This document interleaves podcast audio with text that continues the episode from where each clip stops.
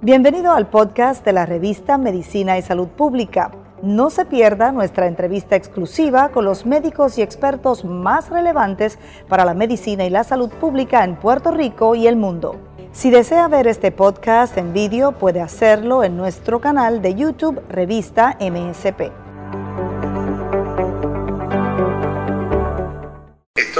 Inhibidores de esta sustancia que son los que llevan el mensaje al intracelular, al núcleo, para que produzca citoquina. Si yo inhibo esa información para que no llegue al núcleo, pues las células no me van a producir estas sustancias destructivas de, de las articulaciones e inflamación de otro tejido, ¿verdad? Estas son las últimas, son orales, no son parenterales, por lo tanto, en un momento y se llaman en las células pequeñas medicamentos moduladores de la artritis reumatoidea de células pequeñas, porque son, son eh, moléculas pequeñitas que están en, dentro de la célula. Y obviamente la ventaja es que son orales y no son eh, parenterales, ¿verdad? Pero nosotros podemos, no tenemos que necesariamente ir del modulador tradicional a un biológico. Nosotros podemos quizás dar el salto a las células pequeñas, small molecules, como se le dice en inglés, con el propósito de ver si tenemos una buena respuesta terapéutica sin tener que usar inyecciones, ¿verdad? Eso es una de las ventajas terapéuticas para mejorar la adherencia a la, a la terapia de los pacientes de artritis reumatoidea.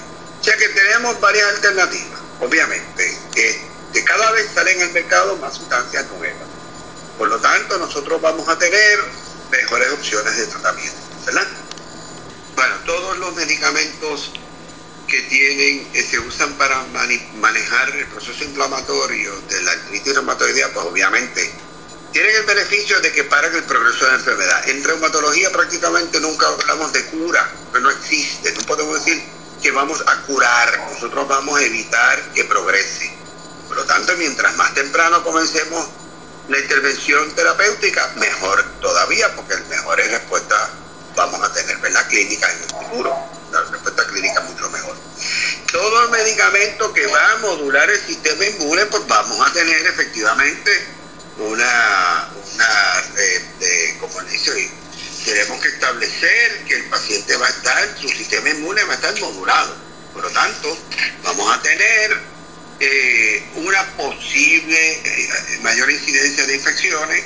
Ya el paciente está inmunocomprometido, pues vamos a modular su sistema inmunológico, así que vamos a tener que tener unas precauciones, evitar las infecciones, los pacientes que tienen una enfermedad inflamatoria seria, y a mí me parece que es importante que siempre puntualizar, todo paciente que tiene enfermedad inflamatoria autoinmune y su sistema inmune ya está comprometido, como dije anteriormente, y a mayor, hay mayor incidencia de neoplasia, especialmente de linfoma.